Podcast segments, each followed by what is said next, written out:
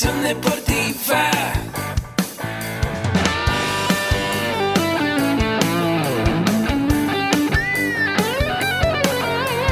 Yo soy Ahmed.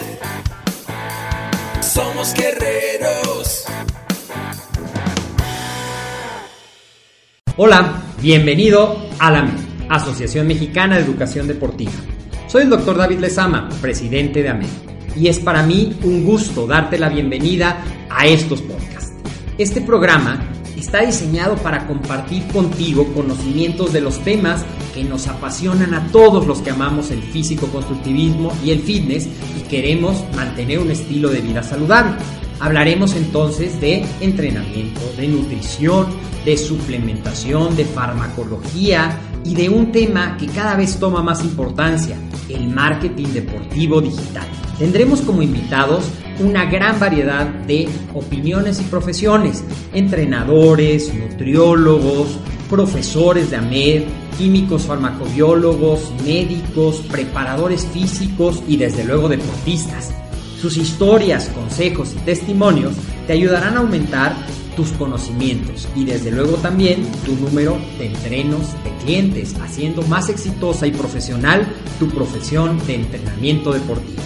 También aprenderás técnicas más eficaces del marketing que te ayudarán a monetizar esta profesión. Si quieres saber más de nosotros, visítanos en la casa virtual de la familia Med, www.amedweb.com. ¿Qué tal? ¿Cómo están? Muy buenos días, bienvenidos al podcast Mentores para Entrenadores. Como siempre, bueno, pues te saludo, soy Jorge Daniel Ramírez Morales y eh, pues hoy aquí, eh, estoy aquí dentro de la MED, ahorita dirigiendo este podcast en el cual, bueno, pues vamos a hablar de un tema muy interesante. Te recuerdo antes de empezar nuestra transmisión que tienes toda la gama de nuestros cursos, talleres diplomados en una plataforma digital de manera electrónica y bueno, pues tienes acceso todo ese material, a todos esos conocimientos con nuestra plataforma AMED con un clic, en el cual, bueno, pues tendrás todo este contenido a tu alcance a la hora que, eh, que te quieras conectar, cuando tengas insomnio, en la mañana, en las vacaciones, etcétera. Pero bueno, pues ahí eh, toda, todo este material te puede servir para aumentar tu bagaje de conocimientos. Y bueno, pues eh, te recuerdo que nuestro podcast tenemos ahí todas nuestras transmisiones en las cuales pues hemos hablado de varios temas. Te invito a suscribirte al podcast y que nos dejes tu valoración de cinco estrellas para poder seguir subiendo contenido interesante como el día de hoy. Eh, viene una gran alumna de la licenciatura en acondicionamiento físico. Yo le di clase en la sede de Chalco. De repente andaba medio desesperado y dije, a ver, estos muchachos como que no están agarrando la onda del tema, vamos a hacerlo real y vamos a traer una población de la tercera edad. Llegaron personas de 65 hasta 98 años, que tenía una señora que todavía es competidora de, atletismo del Estado de México. A nivel de rendimiento, por ahí los que dicen que no puede haber un entrenamiento en la tercera edad, ella rompe esos paradigmas porque está inmersa en un proceso de entrenamiento en la tercera edad. Y bueno, pues eh, una clase muy padre que, se, que, se, eh, que tuvimos allá en, en, la sede de Chalco. Y eh, el día de hoy, pues con muchísimos conocimientos, porque yo también tenía ahí mis, mis ideas, tenía ahí mis paradigmas, y de repente Yasmín me dice, no, eso no se hace así.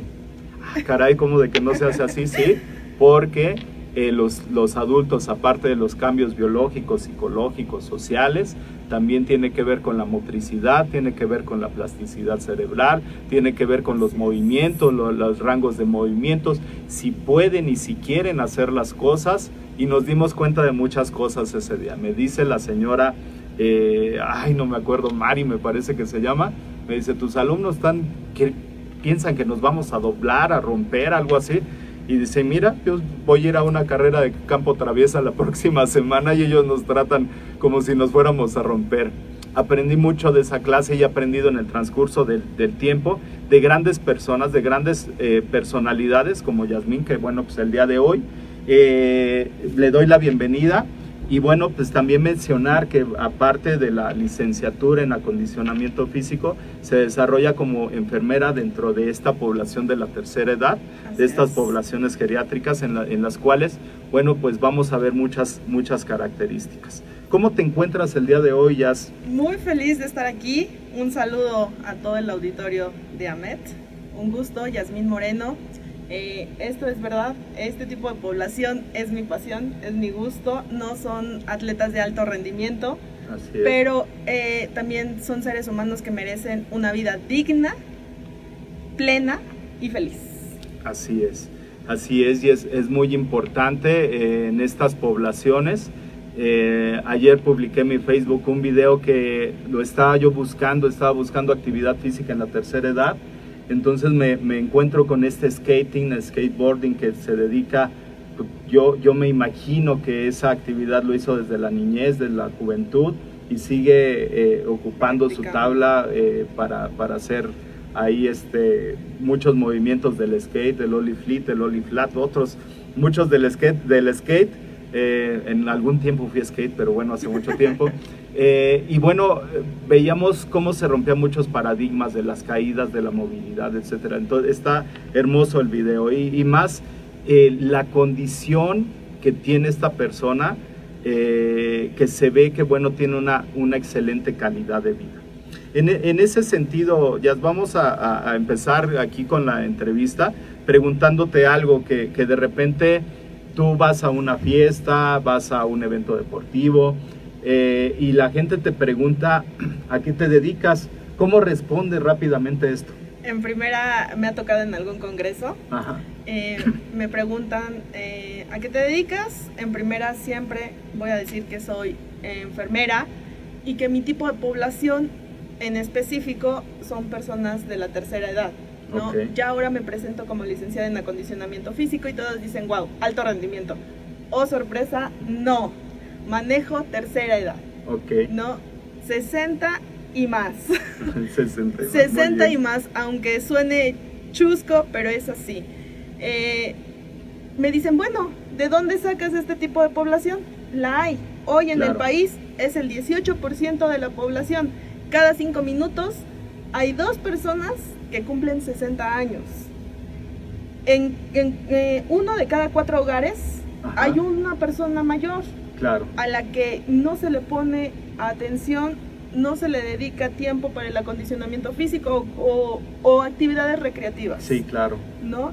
Eh, muchos se sorprenden cuando empiezo a hablar de este tema, me dicen, órale, wow, eres la, la primera persona que conozco que hace estas actividades. Claro.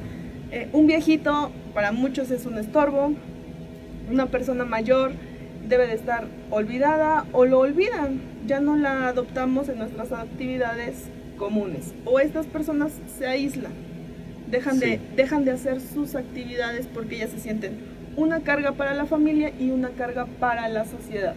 ¿Cuál es mi objetivo? Rehabilitarlos, readaptarlos a la familia y a, la a la sociedad.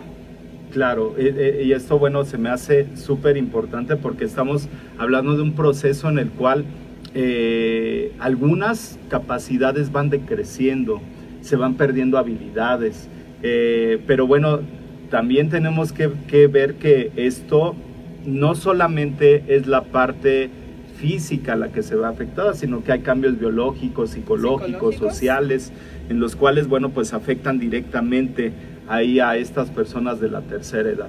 Algo que siempre eh, dejo como reflexión cuando me toca dar esta clase es, eh, les pregunto a los muchachos, ¿tú qué clase de viejo quieres ser? Porque a veces eh, el término, bueno, y el término lo ocupo no de manera despectiva, sino que dentro de la misma presentación de la clase vemos que se utiliza ese, ese término para, lo, lo, lo ocupo para una dinámica. Entonces vemos cómo quiero llegar a la tercera edad, cómo quiero llegar a la adultez, pero necesito ver desde la infancia, la juventud, la es. adolescencia, la adultez temprana, la media, la tardía, para llegar óptimo a la tercera edad. Entonces de repente es una pregunta que a los 20 años no nos hacemos, a los 18 menos, cuando somos niños menos, ¿no? Entonces, Bueno. eh, eh, no tenemos un proceso de acondicionamiento físico que lo vayamos desarrollando desde niños. Entonces, llega esta población de la tercera edad y claro que va a tener mermadas esas, esas eh, capacidades, esas habilidades. ¿Cómo es que te interesas tú por, por eh, incidir en un proceso de entrenamiento de las personas de la tercera edad? Eh, La necesidad. Siempre he dicho, en lo laboral, si quieres triunfar, hay que llenar una necesidad o tratar de cubrir una necesidad. Esto es así. Eh, en, en la enfermería, yo lo he dicho en este tipo de población a muchas compañeras, si no te gusta lo que haces, dedícate a otra cosa. Claro, Porque en este tipo de población tienes que tener tres valores principales, Ajá, ¿no? Eh, ser paciente, sí, empático, Claro. hasta cierto punto, Ujú. porque no te puedes, eh, las emociones tienen que estar muy controladas sí, y, y dominio de tus emociones, Claro. la frustración, el enojo, porque las condiciones que, tiene, eh, que tienen estas poblaciones a lo mejor no son las aptas ajá, o, la- o las, o las más em, óptimas para ellos, Sí, a claro. pesar del estatus económico en el que se encuentren. Desafortunadamente, yo le comentaba, eh, el acondicionamiento físico, como es algo innovador, o, o somos pioneros, en, yo en lo personal pionera en este tema, eh, es muy discriminatorio. sí, Eh, aquí en Ciudad de México es para cierto tipo de población o de estatus social, sí, ¿no? igual que el alto rendimiento. claro. El alto rendimiento, quien lo pueda sustentar, Sí, Es- que- es deportista. Más que nada llegar allá, ¿no? O sea, tienes que hacer un camino, o sea, un atleta de taekwondo que pagaba todos sus torneos, todos sus exámenes, etcétera, ahora lo ven los Juegos Panamericanos. Y, pero finalmente, bueno, pues cuánto no se gastó la familia para que llegara ahí a los centros de alto rendimiento. Así ¿Se es. da algo similar en la parte del acondicionamiento físico en tercera edad? totalmente, digo, eh, el ISTE, bueno, si vamos a entidades Ajá. federativas, el ISTE, el IMSS, el seguro, el, bueno, los centros de salud, a pesar de que tienen una área de medicina preventiva, que el deporte debería de ser esto, Claro. preventivo, tú Claro. acabas de decirlo, quien nos educa desde niños, Ajá, adultos, adolescentes, para tener una vejez sana. claro. Yo lo digo, el deporte es medicina, el acondicionamiento físico es medicina. Claro, Prevenimos enfermedades cardiovasculares, sí, obesidad, pérdida de la- de la memoria y estamos activos. ¿Cómo vamos Sí. a llegar a viejos? Activos, Activo. de la misma manera. Así es. Así es que, que cuando alguien voltee a ver esta parte va a decir, sí es cierto, vamos a adoptarlo a la medicina preventiva. Y, y- y yo lo veo como una fuente de, de ingreso o de trabajo, de ¿no? yo, he- claro. yo me he acercado a dos, tres clínicas, he dejado proyectos y desafortunadamente me enfrento a cosas que me desilusionan. Yo digo, hoy ofrezco una clase de acondicionamiento físico gratuita y me llegan tres personas. Porque no tenemos la cultura para hacer actividad física. claro, ¿no? De manera constante, adoptarlo como un estilo de vida, así es, ¿no? Y es cuando digo, bueno, ¿qué busca la gente? claro. ¿No? ¿Qué es lo que quiere la gente? Te lo estoy regalando, no lo quieres. Bueno, págalo. Que te duela, que te cueste y entonces lo vas a valorar. Claro, pero a veces eh, el, el mismo instructor no tiene las herramientas necesarias, ¿no? De repente eh, ubicamos acondicionamiento físico para la tercera edad y decimos clases de baile, clases grupales. Eh, decimos acondicionamiento físico para la tercera edad y nos viene a la cabeza un círculo de personas de la tercera edad jugando con un globo a pasárselo uno con otro. No. Eh, y de sí, lo que pasa es que tenemos esos paradigmas, ¿no? Y a veces el instructor no tiene eh, este desarrollo de, de habilidades para atender a este tipo de poblaciones. Bueno, contestando a esto, en definitiva no puede ser una clase grupal. Claro, porque muchas personas ya vienen con enfermedades crónico-degenerativas o específicas. ¿no? Sí, En, en el adulto mayor tenemos la demencia, problemas cardíacos, diabetes mellitus, eh, problemas metabólicos, entre muchas. claro. Entre ella, la pérdida funcional del cuerpo. Así es.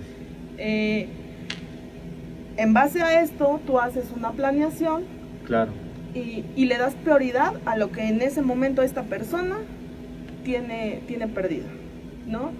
Eh, no tiene que ser juego, en definitiva es un método de aprendizaje el más divertido y en el que todos aprendemos Claro. más fácilmente el juego, pero también tiene una secuencia, Claro. ¿no? Una- un calentamiento, un estiramiento, y si hoy voy a trabajar parte aeróbica, lo hago.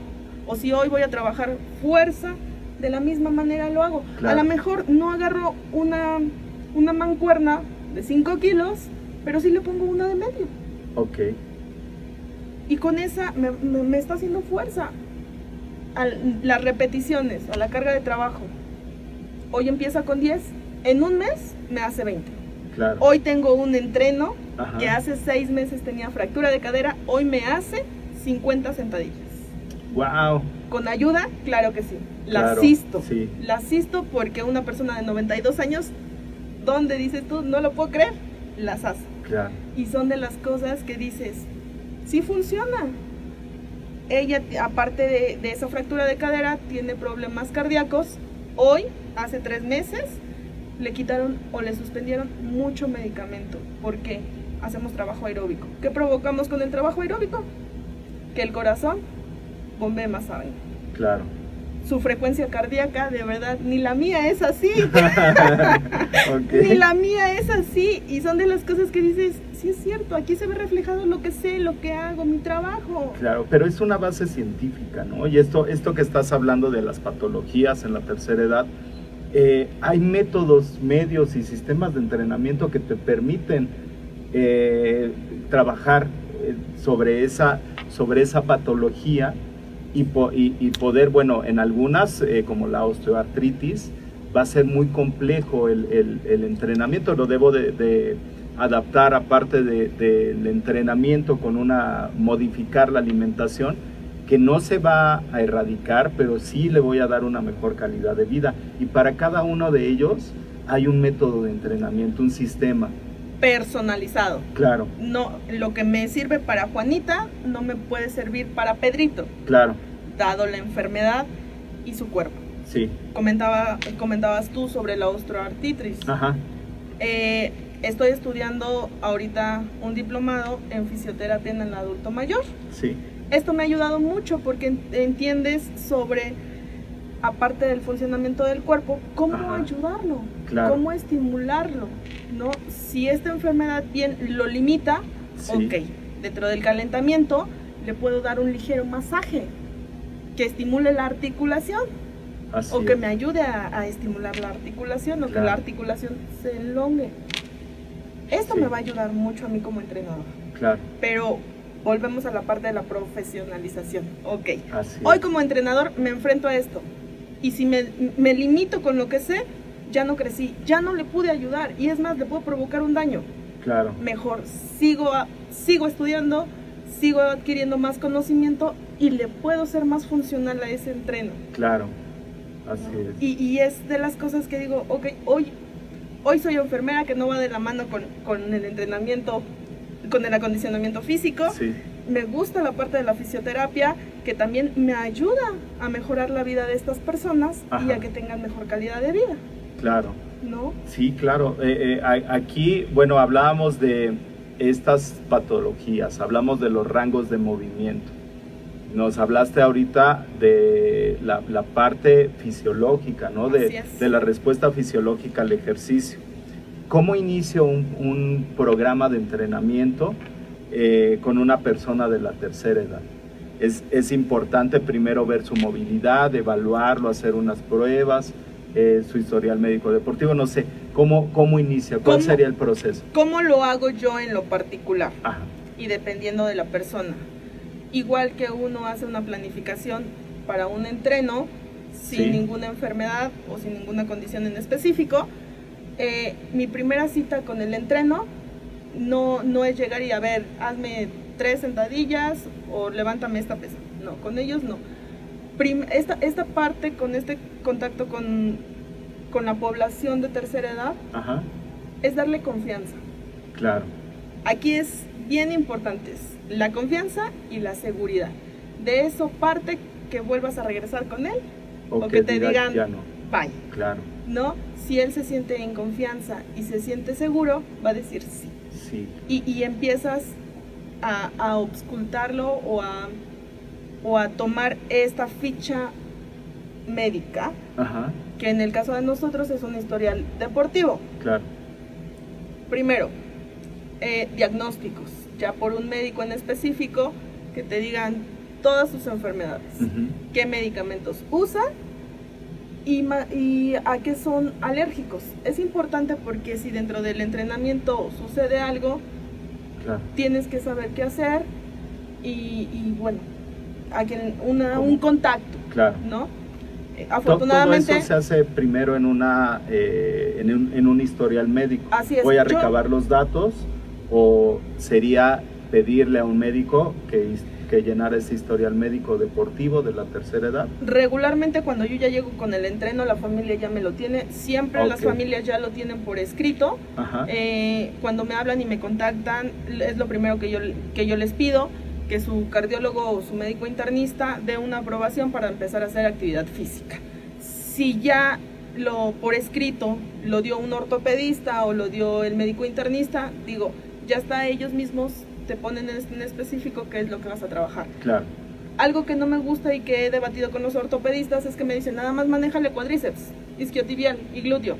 Perdón, es un ser integral. Claro, No le puedo manejar nada más el tronco inferior. claro, Porque, ok, tu prioridad para ti como ortopedista es que camine. Para mí como acondicionador físico es todo su cuerpo. así es. Y para ese paso, para caminar, tiene que usar una andadera y después un bastón. Si yo no le trabajo el, el tronco superior, ¿cómo voy a mantener la fuerza en los brazos? Claro, ¿Cómo va a tener un equilibrio? así es. Eh, es algo Y- que y- sí he debatido con los ortopedistas porque ellos se limitan a eso.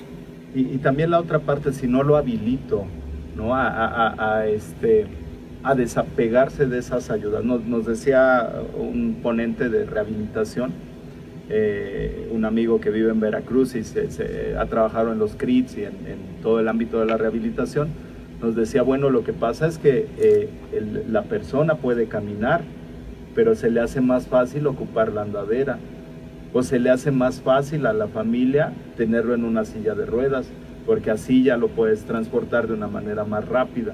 Pero aquí, si todavía lo puede hacer, si todavía se puede generar un programa para, para generar esa rehabilitación y después su habilitación, entonces me parece muy importante esto que, que mencionas. También dentro del ámbito de- del fitness funcional, eh, a veces me decía, no, es que no puede ser fitness funcional para tercera edad. Le digo, claro, que, sí, claro que sí, porque estamos hablando de movimientos. Vamos a activar los músculos que estaban desactivados, pero después vamos a hacer movimientos funcionales que mejoren la calidad de vida de las personas. Entonces, en esta parte coincido ahí contigo, eh, eh, en esta visión que es más amplia, ¿no? Porque a veces eh, el médico solamente quiere hacer su chamba como médico, el ortopedista solamente quiere hacer su, su chamba como ortopedista, pero de repente no vemos toda esa parte integral, ¿no? Y entonces yo creo que es muy importante ver eso todo como de una manera integral. Y es cuando yo me pregunto dónde llegan mis límites como acondicionador físico. Así es, Porque yo no nada más soy entrenadora con, con este tipo de población, sí, yo me involucro en la cuestión psicológica, claro, en su alimentación y digo, bueno, ¿hasta qué punto termina mi trabajo? sí, ¿No? O sea, si el médico nada más me dice hasta aquí o ellos se limitan, ¿por qué yo no? claro, ¿No? Pero es, eh, volvemos a lo mismo, es un ser integral, así es, donde su estado de ánimo, al menos a mí, ajá, eh, es parte fundamental. claro. Si hoy yo me enfrento a una persona deprimida o con demencia o que empiezan con demencia senil, Sí. me cuesta mucho trabajo, pero ahí estoy. Ahí Claro. estoy. Y en primera, mis entrenos saben que yo, yo no los entreno o yo no empiezo actividad si los encuentro en pijama. Parte fundamental. Claro. Si es en pijama, bye. Hoy no trabajamos o te doy 10 minutos y empezamos. Que cambia, sí. Claro. Porque eso influye en su estado anémico. Claro. El hecho de que tú te pongas un pants, unos tenis y digas, ah, este es tiempo, y es algo que yo siempre les dejo claro, este es tiempo para ti. Sí. Es como cuando te bañas. Con Claro. nadie lo compartes, es tiempo para ti. Sí, es algo, algo muy personal. Esto claro. del entrenamiento, del acondicionamiento físico, es para ti, es para tu bienestar. Entiéndelo. Así es. Y es como cambiarles el chip y decirles, sí es cierto. Y vienen las ganas de seguir viviendo. Claro. Cuando tú, tú te encuentras a personas de 90 y muchos años Ajá. y, y las ves caminar, las ves bien, con una lucidez mental mejor que la mía, Ajá. digo, wow, Claro. esto es ciencia, esto funciona. Claro. Y es cuando más satisfacción y más ganas de involucrarte y de investigar y de hacer y, y de impulsar esto, a que más gente se interese, se interese en este tipo de población olvidada. Da- Sí. Dada la demografía en, en nuestro país, en algunos años, 2020, no nos vamos muy lejos, 2020 va a ser el 25% de la población. Así es. Hay, hay estadísticas que lo, ¿No? lo sustentan, claro. Eh, ¿Qué vamos a hacer con ese tipo de población? Mm, Digo, perdón por meterme en, en este tema que no es lo nuestro, la política. Ajá. Eh, este, este, este presidente que entra nos habla de, de cambios económicos, de cambios en la burocracia. Ok, mucha gente se va a ir pensionada. ¿Por edad o por tiempo de trabajo? ¿Qué va a pasar Claro. con ese tipo de- con esas personas? Se van a ir a la casa, a un sillón, a un control, a hacer todo lo que no han hecho en muchos años de su vida. Claro. ¿Por qué no darles unas opciones y que digan, ok, sí es cierto, es. ya no puedo entrenar CrossFit, que es lo de moda. Ya no soy un atleta que fui hace 20 años. ¿Y ahora? ¿A dónde voy? Claro. ¿Quién me acoge? Pero ahí yo creo que algo muy importante que es lo con lo que empezamos la entrevista y lo que mencionabas es esta parte de la profesionalización. Porque bu- bueno, eh, eh, vemos en otros países que yo veo salas de CrossFit que hay personas de la tercera edad y de repente están haciendo el swing con la pesa rusa y dicen, no, pues es que pues, es contraindicado porque aparte se va Las las lumbares y aparte las... O sea, pero de repente de repente ves el tono muscular que tienen, tendríamos que evaluar su historial médico deportivo porque tal vez fue una persona que se dedicaba a las artes marciales y todos los golpeos de los que recibió en los huesos pues se solidificaron, ¿no? Y tiene una mejor masa ósea y eso le permite hacer ese tipo de ejercicios. ejercicio. O sea, pero ahí tendríamos que eh, sustentarlo científicamente esa parte, ¿no? Que es algo muy importante. Ok, me habla Y de... es, y es algo que de, de repente no queremos hacer, no queremos hacer ciencia, ¿no? Y entonces de repente decimos, no, pues como no quiero hacer ciencia, lo más fácil es decirle, ¿sabes qué? No, pues no puedes hacer CrossFit. Hace un año en el Congreso Internacional de la Superior de Entrenadores, eh, expusieron unos chicos que se graduaban con una tesis precisamente en tercera edad ajá, y desafortunadamente en México sí, no hay bibliografía. claro, Toda la bibliografía sobre acondicionamiento físico, sobre entrenamiento a persona de tercera edad es española, que es el país donde más población longeva hay en España.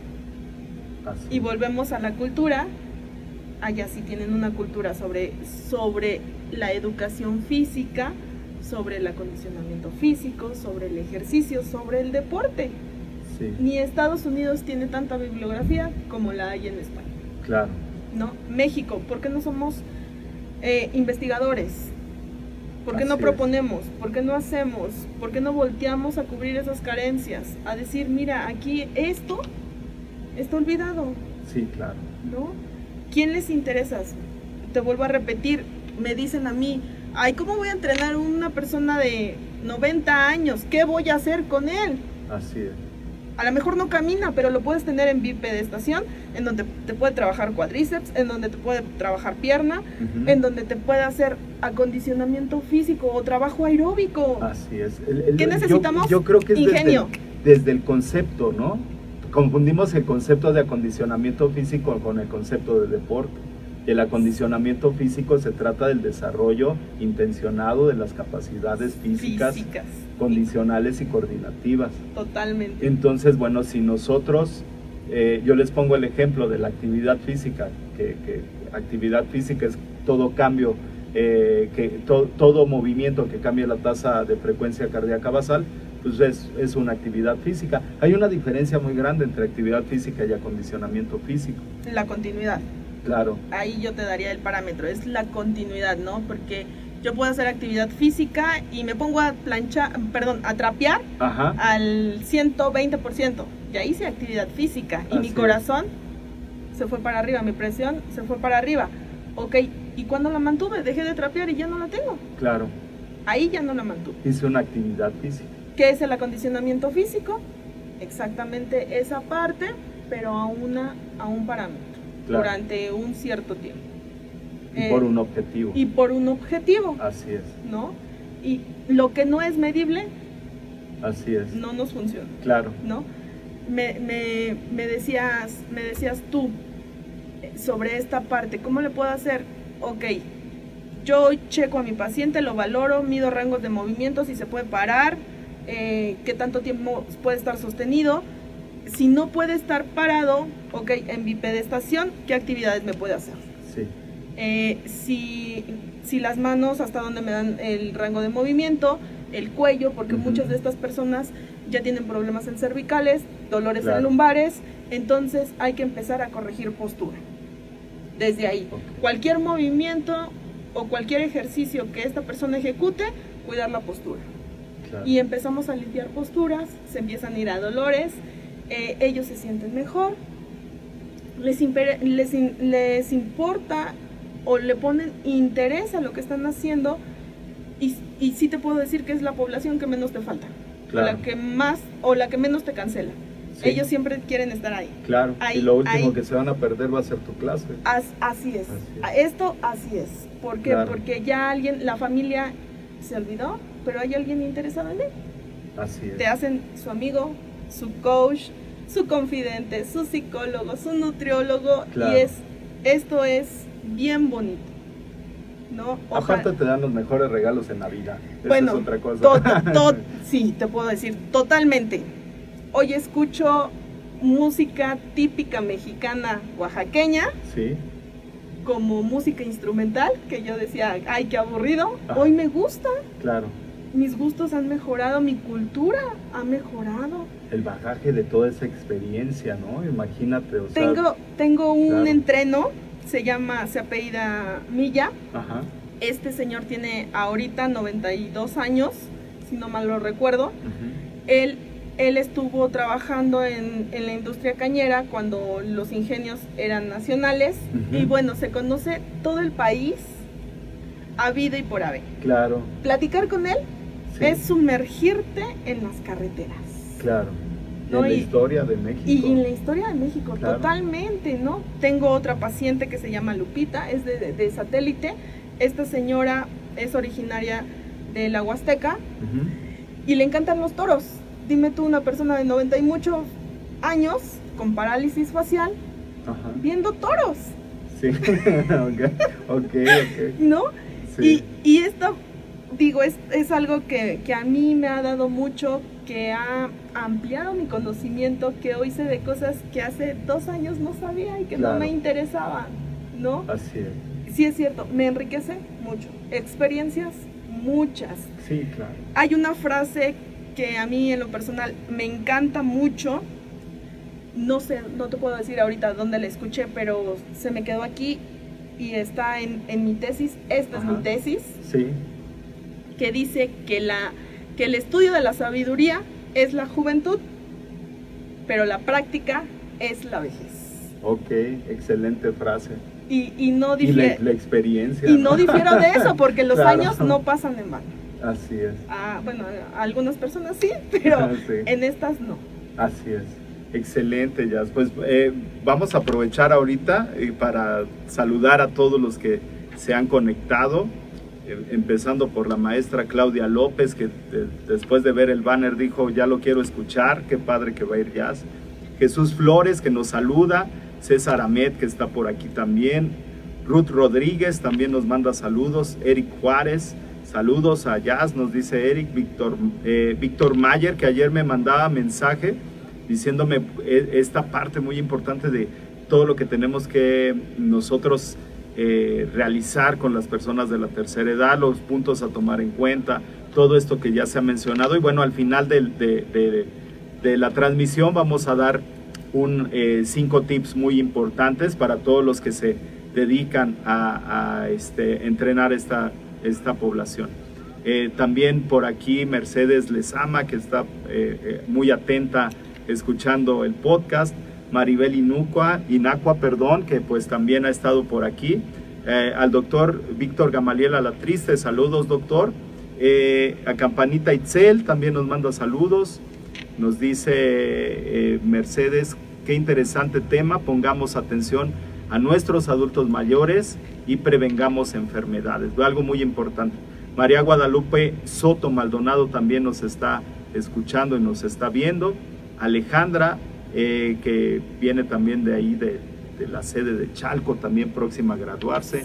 Anaí Stoll. Saludos, Ale. María Guadalupe Soto nos dice qué es lo que debe de tener un coach, eh, de manera clave para trabajar con los de la tercera edad. Eh, eso, bueno, antes de que, que me gane este, ya aquí la respuesta, yo creo que eso que hablábamos de empatía, pero bueno, ahorita lo, lo desarrollamos un poquito más. Eh, nos, nos escucha también Diego Iván Hernández, eh, nos saluda, dice hola, profe. Este, saludos, profe y compañera, dice por ahí. Víctor Mayer, saludos, eh, saludos Lick, ayer comentamos eso, exactamente. Bien, pues mándenos sus preguntas y comentarios para poderlos desarrollar, que bueno, pues estamos aquí con una gran experta en este tema y este, yo no canto mal las rancheras, le comentaba cómo empecé a dar clase de eh, adultos y tercera edad dentro de la licenciatura. Y bueno, y el compromiso que ahora me, me, causa el, el, el, poder diseñar un curso en el cual pues vamos a ver todas estas características biológicas, psicológicas, sociales, el tema de la fragilidad que va más allá de, eh, del estado anímico, sino que tiene que ver con que a veces se confunde esta falta de tono muscular con un proceso de fragilidad. Eh, vamos a ver también ejercicios claves para personas de la tercera edad, tanto las personas de la tercera edad sanas como los que tienen alguna patología. Vamos a ver ejercicios específicos para personas con diabetes, con, con hipertensión, con eh, falta de movilidad, eh, con problemas gastrointestinales, con problemas cardíacos, etcétera. Y bueno, y darle la pauta a los entrenadores que tengan esta, estas directrices como, no como una receta de cocina, sino que ellos sepan discernir sobre cuál sería el mejor método, cuál sería el mejor ejercicio para adaptarlo a estas personas de la tercera edad. Bien, eh, pues muchísimas gracias a todos los que se han conectado. Y bueno, pues hemos visto eh, tres puntos muy importantes, que al final vamos a dar un resumen, eh, pero uno de ellos que ya lo veníamos comentando ahorita, eh, pero tratarlo un poquito más a fondo. Las personas de la tercera edad pueden desarrollar un programa de entrenamiento y bueno, pues ahí hay muchas personas que dicen que no, que no es entrenamiento, que es acondicionamiento físico. En ese sentido va la pregunta.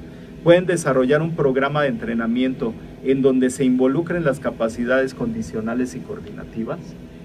Eh, tanto como una planificación, eh, creo que no. ¿En busca de un rendimiento deportivo no? No.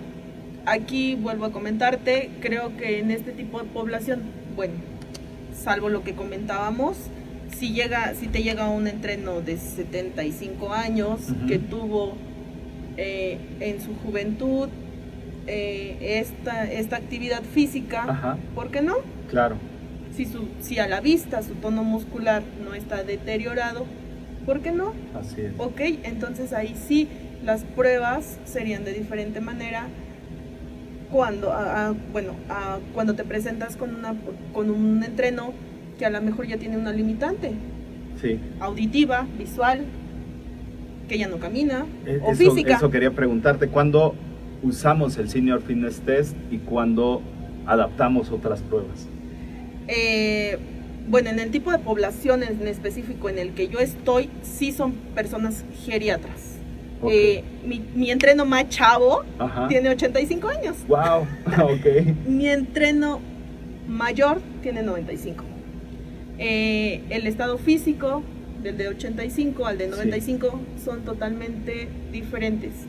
El de 85 tiene demencia senil, el de 95 tiene una lucidez impresionante, pero su condición física es muy deteriorada. El, el plan de trabajo con el de 85 no va a ser igual. Claro. Tú lo decías, no es una receta de cocina. Sí. Tengo que adaptar las pruebas que yo como acondicionador físico conozco. ¿He hecho las mías? Sí. Porque vuelvo a lo mismo, no hay una, bibli- una bibliografía Ajá. que me sustente. Yo he hecho pruebas de medición de fuerza, de resistencia, de elasticidad Sí. para este tipo de población. Ok, la primera visita se paró y estuvo de pie cinco minutos. Ujú. Ok, tengo un parámetro. Ya me lo dio. Me estiró el brazo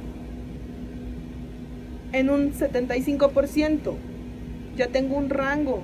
Claro. Al mes, a lo mejor ya es el 92. No va a tener el 100 porque ya se degeneró. Claro. Es lógico, no me va a alcanzar Ya un hay un 100. desgaste, sí. ya claro. hay un desgaste de la articulación. Pero lo voy a mejorar, sí. Ese es mi objetivo Ajá. Como entrenador. Pero necesito tener ese parámetro de movilidad primero para después empezar ese proceso de A mí en lo personal, ¿cómo me, cómo me es funcional? Algo que se me da mucho es el dibujo, Ujú. ¿no? Ya tengo, ya tengo hasta mis formatos, ya tengo ahí una figura humana donde pongo los rangos de movimiento Ok. de todas las extremidades.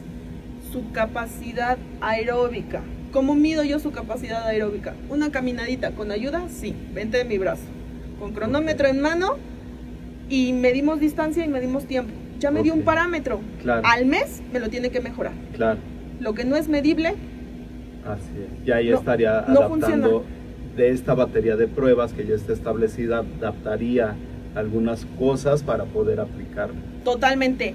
Alguien me dijo, en una persona adulta, ¿para qué le trabajas la fuerza? A lo mejor no la potencializo, a lo mejor ya no la desarrollo, pero sí mantengo la que tengo. Claro. Y le va a servir hasta para respirar, ¿no? o sea, los músculos cerrados se ven involucrados en la respiración. Totalmente. Y si no tienen tono, pues no va, pues, no va a ser óptima. ¿Cómo? Claro. ¿Cómo, cómo, funciona, ¿Cómo funciona el cuerpo? Sin fuerza, pues Así no, es. no va a haber actividad, nada. Así es. No, va a haber más una degeneración. Sí.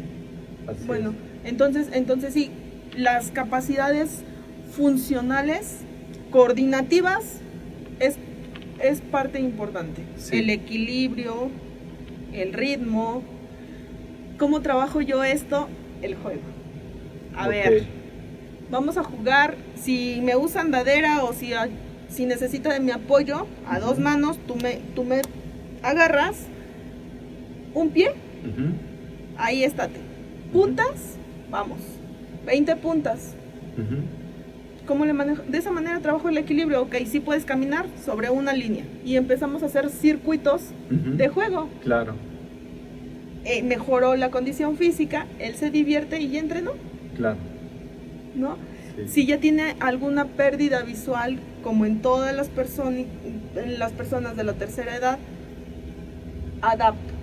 Ujú. Ok, ya, ya es un factor de riesgo si lo bajo al jardín, porque ya no conoce el edificio, pero Claro. lo adapto a quizás a su limitante, Ajá. que será su recámara, entorno. a- que será su recámara, el comedor y su baño. No, a ver, vamos a jugar. Y toca. Sí. Aquí vienen, aquí vienen todos nuestros sentidos. Y toca. De tu lado derecho está esto, a tres pasos está la banca, a cinco metros tienes una mesa. Ajá. Y a lo mejor para muchas personas es absurdo, para ellos es muy importante porque Claro. evitamos caídas. Si Así él conoce su entorno, vamos a evitar caídas. Hay un síndrome que se llama síndrome de la repetición. Dicen los psicólogos que es un ciclo. Ajá. Si ya se cayó una vez al año, se va a volver a caer. Oh. ¿Qué No, me he puesto no, como objetivo? Que esto sé. Sí, claro. Que en la persona que yo toco esto no se vuelva a repetir. Que conozca su entorno. Hay otro síntoma, un, otro síndrome en la fisioterapia que se da mucho en el, en el adulto mayor que se llama pie equino. Las extremidades inferiores Ajá. tienden a llevar el pie de lado. Sí. Las personas mayores con la marcha Ajá. se van tropezando. Sí, Y esto es algo que yo les trabajo mucho. La marcha es obligatoria. claro. Trabajo aeróbico. Ajá. A lo mejor ya no me corre 10 kilómetros, Sí. pero está en la marcha 15 minutos. A una frecuencia cardíaca con el polar, Ajá. midiéndole con el oxímetro su frecuencia cardíaca y su saturación continua. Continua, que son signos que no puedes, bueno, o que son atenciones que no puedes dejar de lado en este tipo de población. Claro. Y, y aquí, bueno, hay, hay, este, hay instrumentos de, de evaluación para poder, eh, de alguna manera, ir controlando el, entrenamiento, ir contro- controlando este proceso de acondicionamiento físico.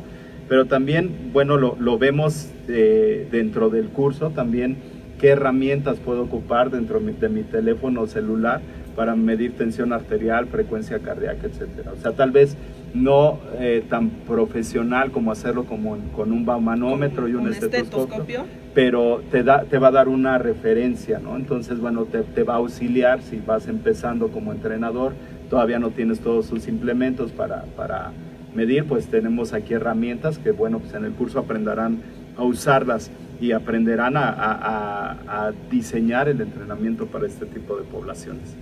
Muy bien, eh, nos, nos saluda por acá. Alejandra nos dice, comentaban que no existen muchas bibliografías en México. ¿Cuáles son las existentes? Comentábamos el domingo, profe, eh, un test que me ayuda a medir, eh, determinar la capacidad física en adultos en plenitud. Eh, bien, sí, ese es una batería de pruebas del Senior Fitness Test, en donde vamos a tener ahí pruebas de marcha, de VO2 Max, de flexibilidad, etcétera. Entonces, bueno, pues ahí en los, en los comentarios se los mando a ratito esa, ese test. Y bibliografía, también algo de la bibliografía es que sí hay información, pero de repente se encuentra, eh, digamos, en el, libro, en el libro de entrenador personal o en el manual de EP de, de Nazca, viene en la parte final las, las poblaciones especiales. Viene, viene el- la atención a adultos mayores, Mayores. a tercera edad, pero como poblaciones especiales. Entonces, bueno, también es eso algo muy importante. ¿Con qué temporalidad se puede seguir un programa? ¿Cuántas veces a la semana es recomendable? ¿Cuántas veces, eh, eh, cua- cuántas sesiones a lo largo de, de un mes se pueden hacer? Eh, bueno, este, este parámetro, este punto de medición te lo da tu primera visita. Ajá, Eh, si las condiciones son óptimas y la disposición del paciente, sus tiempos, ok. eh, están acorde, yo me atrevería a decir que cada tercer día. ok. Le Eso das sería lo óptimo. Lo óptimo. Si los tiempos no se pueden, dos veces a la semana. Ok, Eh, yo se los he dicho a, a estos, a este tipo de entrenos, aquí es disciplina. ajá, Ok, no vengo, me vas a hacer esto. No puedo, me tienes que hacer esto. Y es movimiento constante, porque sí es, es algo que yo les dejo bastante claro. Si tú te quedas en el reposer tres horas, ya te entumiste. claro. Bye. Así, Camina, anda, haz, lee. así es. Pon, no nada más es el cuerpo, es la mente. Así es. Mantente al día. Lee tiempo y forma el periódico. Porque también personas de la tercera edad dicen, ya no me sirve, como para qué uso un celular touch. Ajá. Yo ya, ya no estoy para eso. A ver, ¿quieres, ¿quieres entender a Pero- tus nietos? Es falta de capacitación, ¿eh? Porque ahorita la más diestra en eso es mi mamá, o sea, ya- de la tercera edad, pero pues, ahí en el Facebook se la pasa más tiempo ella que yo. Bueno, pero también tengamos en cuenta que están olvidados.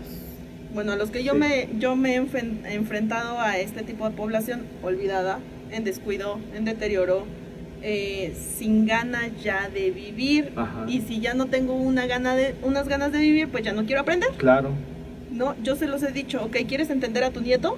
así es. Aquí, mira, mándale un WhatsApp y te va a contestar De así. volada, claro. ¿no?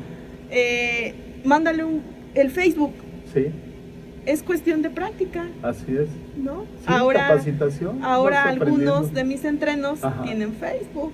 Oh, ¿no? wow. Y los pongo. Ahorita estoy con una paciente que baila tubo, Ok. pero son cosas tan curiosas que Sí. tú les inyectas y que Claro. les dices, a ver, tubo, tubo, sí. y te bailan, ¿no? Y hasta suelta la andadera. Ajá. Y ya, di- ya dices, ¡eh! El equilibrio, míralo, Claro. está de pie. Así Sus es. miedos los dejó. Así es. Es su, su emoción de vivir. Pero tiene que ver con esa pregunta que nos hacían hace rato. ¿Qué se necesita? Es esa, esa ¿Qué se- empatía. no, qué no, se necesita? no todos, sino para todos, ¿no? Yo creo. ¿Qué se necesita? Empatía, sí. Ponerte en su lugar, Sí, un tanto. No te puedes casar con las emociones porque es bien difícil. claro. Es bien difícil. Sí debes de tener tres valores para esa persona que, que nos preguntaba qué se necesita como coach para estas personas. Tres valores indispensables que a mí en lo personal me han servido mucho. La compasión. No una compasión a decirle, ay, pobrecito viejito. No, pero sí tenerle compasión. El respeto. Si él te da el, el- la pauta para hablarle de tú, hazlo. Pero si no, usted, Así es. ¿no? Y la tolerancia. Vuelvo a repetirles, si no les interesa este tipo de población y no tienen la tolerancia, sigan entrenando a personas de alto rendimiento, porque es un tipo de población en la que sí necesitas mucho manejar tu tolerancia, Claro. porque a lo mejor tú ahorita le pides tres repeticiones o 10 repeticiones de cierto movimiento, de cierto ejercicio, y nada más te hace 8. Claro. Y tu tolerancia hoy no es tan buena, le vas a decir, ya quédate así, ya Sí. ni me hagas el siguiente. ¿No? Pero es decirle, a ver, ok, Ajá. van 8 y vamos por tantas. Sí, claro. Y, a la, y te volvió, son 8 más 3 y te dejó de hacer el ejercicio. Sí. Y es volverle a inyectar esa emoción, ese interés y te faltan dos Claro. y que lo termine. Así. Si, si tu planeación o tu, o tu clase era de 45 minutos con un adulto mayor, no lo va a hacer. Sí. Ellos te dan los tiempos para hacerlo. claro. Hay clases personalizadas que doy que me llevo hora y media, Ajá. dos horas, Sí. en lo que calentamos la parte medular y en lo que estiramos. Y si ya te contó que el nieto no vino a verlo, que lo dejó plantado en el restaurante, Ajá. pues ya se dio un inter, Claro. ¿no? Eh, como una receta de cocina no la hay. No, no está tan establecido esa No, temporalidad. esa temporalidad no, pero sí trato de apegarme a lo que ya traigo. Si esta semana voy a trabajar nada más la parte aeróbica, eh, trato de hacerlo con esa, con esa continuidad. Si, si esta semana me toca trabajar tronco inferior, tronco superior, fuerza o elasticidad, trato de apegarme.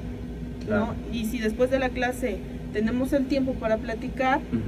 Pues lo hacemos. Claro. Y, y- y ellos lo han visto, ¿no?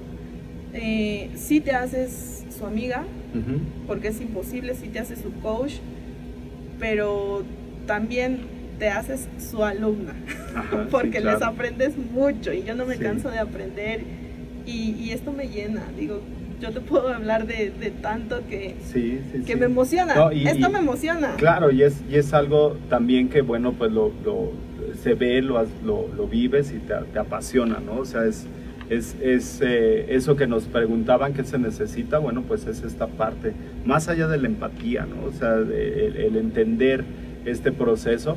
Y también yo creo que en parte es eh, que, que seamos conscientes que también vamos hacia allá, ¿no? Que vamos a, a- a, este, que vamos en ese proceso, ¿no? Eh, bien, algo importante, una, pregunta importante. ¿Cómo se controlan los cambios adaptativos en el ejercicio? Eh, eh, ya nos habías mencionado cuáles son los test más adecuados, pero ¿cómo controlo? ¿Cómo, nos dijiste esta parte del dibujo? Pero esas adaptaciones, las que no se ven, las, las, adaptaciones fisiológicas, las adaptaciones sociales también, ¿cómo, ¿cómo las controlamos? ¿Cómo vemos que realmente el ejercicio que estoy haciendo me, me trae algo, eh, un beneficio? Fructífero. Un, un, este, claro ejemplo es que mu- muchas personas de estas edades dejan de salir a restaurantes porque ya no les gusta o, más bien no es grato que se le chorree la comida. Ok. ¿no? Eh, pierden eh, el control del movimiento Ajá. Y es cuando se me viene la motricidad fina, lo que Sí. comentábamos. Y ok, hoy en esta semana vamos a trabajar motricidad fina. Sí. Eh, hace, hace no mucho salí a comer con una persona que me invitó, un entreno que dejé de ver hace como tres meses. Eh, y me dice, te veo en tal restaurante. Y yo, seguro, mejor comemos en tu casa, porque yo sabía que a esta persona le daba miedo salir por este tema, Ajá. llevar la cuchara a la boca. Y me dice, no, no, no, sí. Ok. Él sentado, Ajá. eh, comiendo sin ningún problema, tomando con la fuerza. Es que para ellos es tan importante el tener la fuerza suficiente para cortar un trozo de carne. Claro. A lo mejor para nosotros es absurda, para ellos es importante porque dejan de salir, Así dejan es. de vivir, Sí, claro. ¿no? Y, y bueno, ahí trabajamos la fuerza. Sí. A ver, las pelotas, Ajá. aquí, a ver, rásgame Sí. con fuerza y a lo mejor nada más no es una hoja, ahora le pongo cinco hojas de Ajá. periódico y es fuerza, Claro. es tener la fuerza suficiente para cortar con los cubiertos. Y me dio una emoción verlo tan pleno, Claro. tan divertido, tan feliz que yo dije, sí es cierto, este es mi trabajo, lo hice bien Sí. y ahora lo hace continuamente. No hace mucho yo le preguntaba, oiga, profe, eh, con un entreno me lo piden por escrito. Piden mi planificación por escrito Sí. para que las enfermeras que Ajá. están a cargo de este paciente lo hagan. Claro. Eh, si era el celo profesional. Sí, sí, sí, Me- que me, me sí, sí, recuerdo ganó- que me preguntaba si, me ¿qué ganó- onda? ¿Lo hago no lo hago? Pues claro, sí. Me ganó que el celo, pro- me ganó el celo profesional, pero yo dije, a ver, yo soy la condicionadora física, Ajá. ellas son enfermeras. Y algo que siempre he tenido claro es que conocimiento adquirido, no compartido, se pudre. Claro. No, ok, yo, ok, esa noche la tengo muy clara porque yo dije, mandé a hacer mi, mi diseño Ajá. para, para, las, pa- para las hojas. Ajá. Eh, y yo dije, ok, se los voy a dar tal cual es. Tres repeticiones de para brazo, para pierna, Cómo trabajar la parte aeróbica.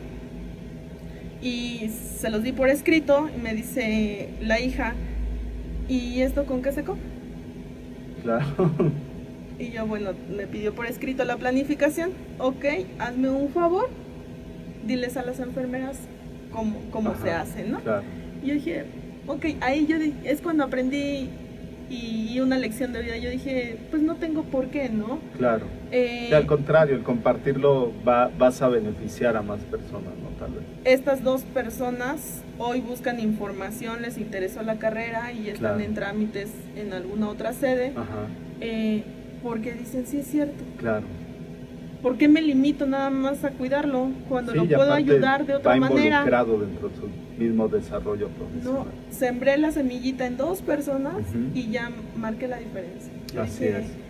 Pero sí, me, fue algo que me costó trabajo y decías, decías tú, eh, ¿cómo puedo medir? Bueno, pues sí, ya hay una plantilla en donde por escrito lo hago y es medible. A un mes, Así. 15 días, 3 meses. Eh, si pierdes en algún momento la continuidad porque en este tipo de población te enfrentas a algún infarto o que ya tuvo algún incidente Claro. O que ya se me fue de vacaciones y regresa peor como lo encontraste. Sí, claro. ¿no? O con alguna lesión y dices, ouch, y hay que volver a Sí, iniciar. claro. Y toda tu planificación se fue a la basura. Claro. Y es Y otra vez. adaptarlo. Y es, otra vez a que se vuelva a adaptar. Y es ahí donde decimos, oye, pues debes de tener esa empatía porque pues sí, te, te enojas y, es- dices, no, ya yo no lo hago, que lo haga otro. Y, pues, Y claro, esa paciencia, Así es. ¿no? Pero si te buscan, es por algo. Así es. Si te recomiendan, es Ujú. porque no lo haces mal.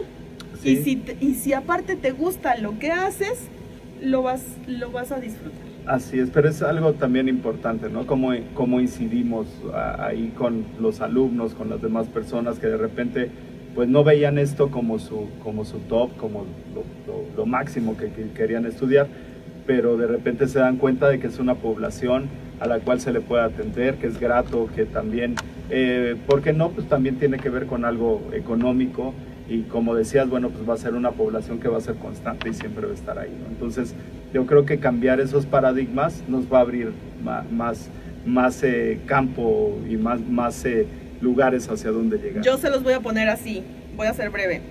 Eh, ¿Cuántos de los que estamos aquí nos entrenamos este tipo de población?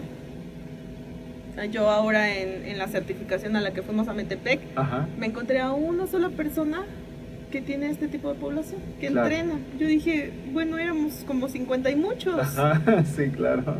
Y una, Y solamente uno. yo dije, bueno, ¿qué estamos haciendo?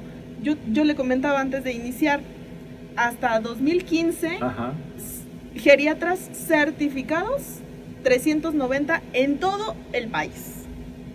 muy complejo. En todo el país, geriatras. O sea, médicos que se dediquen a este tipo de población. En todo México, 390.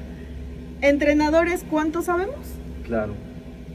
Así es, muchísimo. Los- yo creo que los cuento con, las, con los dedos de las manos y somos. No, digo, hay muchos. muchísimos entrenadores para que ninguno se, se ocupe de estas poblaciones. Así ¿no? es. Entonces, sí, yo creo que somos muchos y podemos incidir en más. Y bueno, también ver la otra parte, ¿no? O sea, no todo es, este, como dice mi amigo eh, Martín Ramírez, este, híjoles, hablan tan bonito que ya hasta me enamoré. Sí, eh, también tiene que ver esa parte económica, ¿no? O sea, también como entrenador, yo creo que es una población en la que, bueno, pues el, el chavo no se, el, el señor de la tercera edad no se va a ir de farra, no se va a ir de fiesta, no te va a dejar botado el entreno, etcétera, ¿no? No se va a enojar porque no le pusiste este, las barras como tenía que ser, entonces yo creo que también es un, un área de oportunidad muy grande. Mucho, muy grande, Así me atrevería a decirlo. Así es, eh, muchísimas gracias, Jazz. Bien, eh, algo eh, que, que vamos a ver a continuación es eh, una serie de preguntas rápidas donde queremos saber tu punto de vista como entrenadora, eh, más que, que- que esta parte a, a la que te dedicas ya eh, entrenando a las personas de la tercera edad. Actualmente, ¿cuál es tu medio de ingreso? Eh, bueno, como, como, te, com- como te comentaba, eh, aparte de ser acondicionadora física, soy técnica en enfermería. Eh, desde hace 12 años me dedico a este tipo de población, así es que entre esto y la enfermería son mis dos, prof- mis Formas dos de- profes- profesiones Sí. que complemento, ¿no?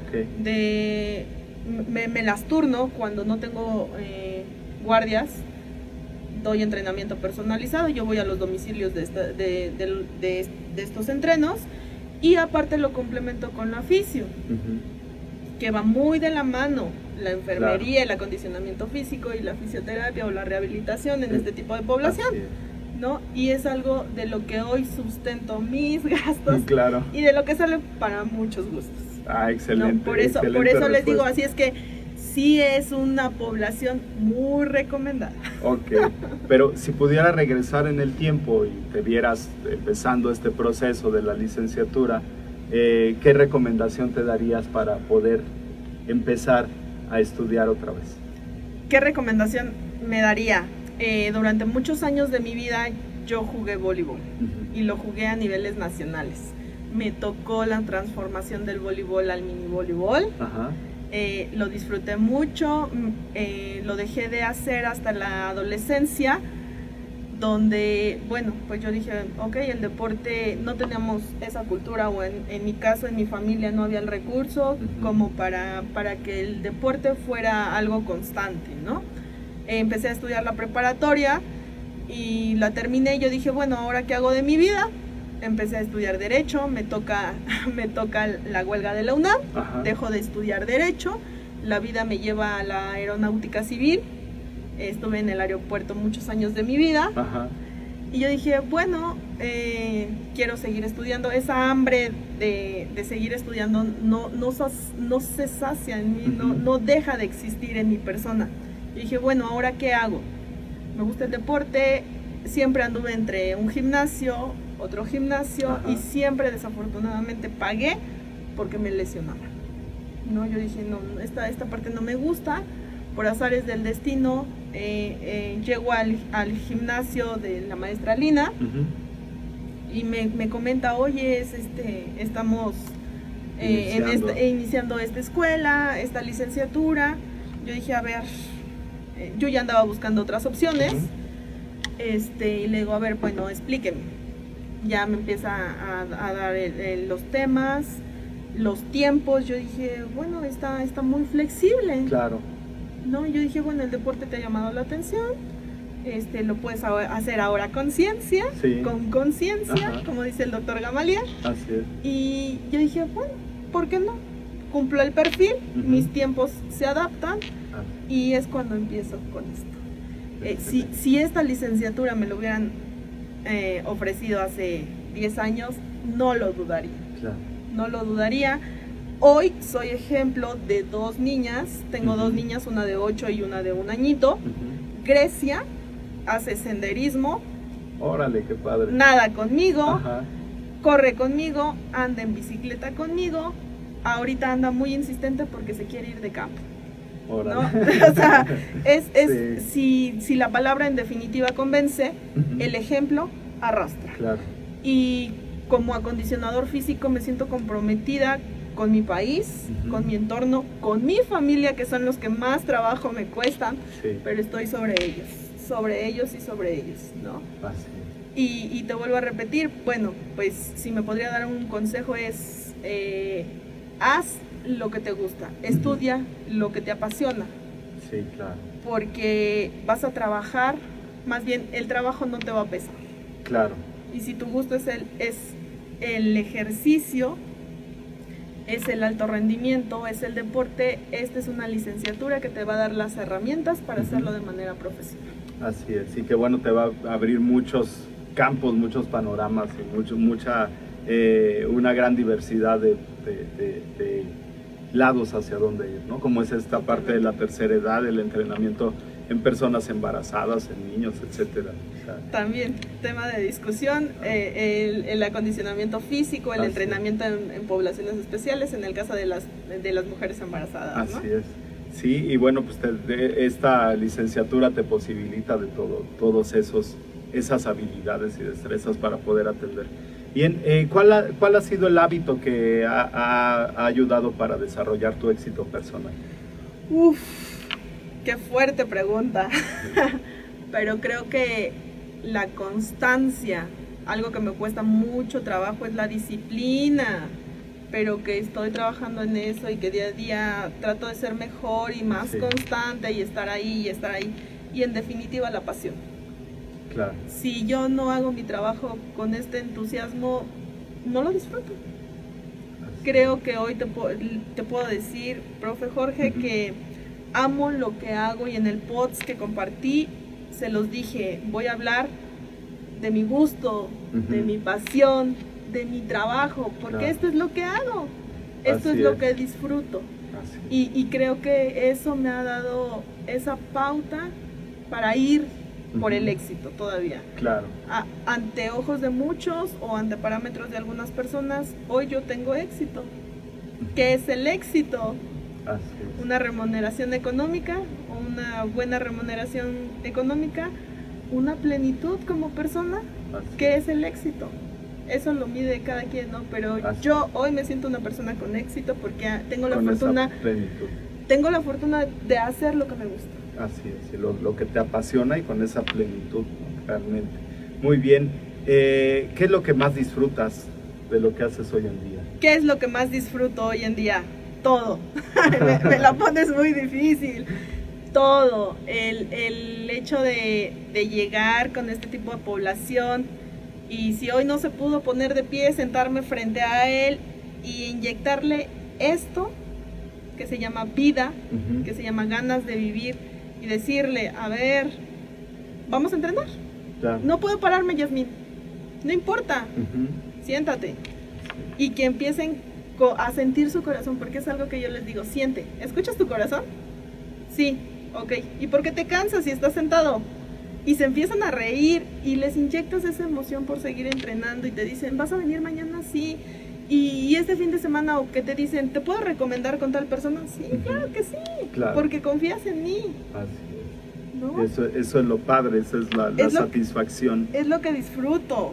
Así Creo que, es. que todo. Disfruto mi trabajo, mi vida, porque el deporte también lo, lo llevo a manera personal. Ajá. no en alto rendimiento. Yo siempre que, que empiezo un entrenamiento o, o que agarro un entreno, se los digo, ¿con qué objetivo? Eso sea, es muy importante. ¿Para qué quieres ponerte bien ponchado si no eres un físico constructivista? Así ¿No? Salud, todos queremos salud. Así es que si es por salud, una buena, un- una buena planificación. Así es. Es más que suficiente, ¿no? Desarrolles todas esas capacidades. No me imagino a un viejito diciéndome, oye, Yasmin, ¿qué proteína me tomo? Ah, sí, claro. Ok. ¿No? ¿Con qué objetivo?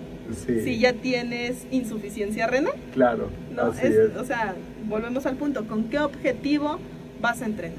Así es, súper importante. Bien, eh, menciónanos por favor, de, dentro de tu desarrollo profesional, si ocupas una aplicación, un sitio web, una herramienta digital que creas que le pueda servir a otros entrenadores.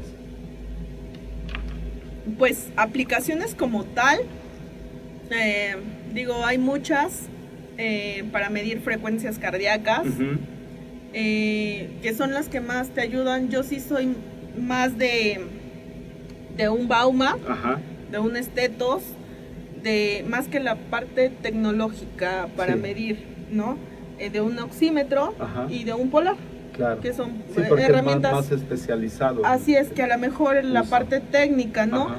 Eh, cuando tengo que dejar actividades para estas personas porque se van o se mueven de, de- de ciudad, ajá, eh, se- yo se las doy por escrito. Si Ujú. ellos usan alguna tablet o cosas así, pues ya se las mando por correo Ajá. o por WhatsApp. Eh, ahorita estoy empezando a formar un grupo de WhatsApp eh, en este tipo de población porque empiezo con, con salidas recreativas. excelente. ¿no? A juntar más de un viejito, porque también se aíslan, no tienen amigos, que se conozcan entre ellos, que hagamos algo divertido, Claro. que conozcamos una parte de la Ciudad de México a lo mejor, o Así que es. salgamos a las áreas eh, que, que, bueno, que conlindan con, con la Ciudad de México y que se diviertan, que se Claro. distraigan, que salgan de su rutina, eh, que a lo mejor hoy no vean a la familia, que Sí. conozcan caras diferentes, como se los digo, Claro, y, y bueno, es ahí cuando voy a ver la independencia de cada uno. claro. Y ese ¿No? enfoque social también, ¿no? De, de- de involucrarlo sobre un enfoque Lo que, social. lo que te comentaba es rehabilitarlos Claro. para el entorno familiar y para el entorno social, Así es. para crearles esta independencia y si no tienen indepe- independencia ni dependen de algún tercero, Ujú. ok, pues que se incluye ese tercero, Claro. que en el caso de la población que yo manejo siempre ya tienen alguna enfermera particular, Sí, claro. ¿no? Y sí, porque sí es, es, es necesario, ¿no? Es Sí. indispensable. Muy bien, Jazz. Pues, eh, ¿qué consejo les puedes dar a toda nuestra audiencia para que puedan iniciar un proceso de profesionalización? Nosotros vamos a, a estar dentro de un curso de capacitación para instructores que deseen trabajar con personas de la tercera edad, donde vamos a ver la- cada uno de, estos eh, cambios que se dan biológicos, sociales, psicológicos, la mejor manera de cómo eh, prescribir el ejercicio, qué tipo de ejercicios. Y bueno, en esa, en esa parte, bueno, pues te, había invitado para que nos dieras esta parte de los cuidados ya más específicos, para, no para las personas que todavía tienen un rango de movilidad, un rango de actuación, sino ya cuando existe una patología. Pero en el ámbito profesional, ya en el ámbito de una licenciatura, eh, ¿qué es lo que le puede recomendar a las personas que nos escuchan para que empiecen a generar eh, un, pro- un proceso de profesionalización? Bueno, eh, en definitiva, yo creo que somos humanistas.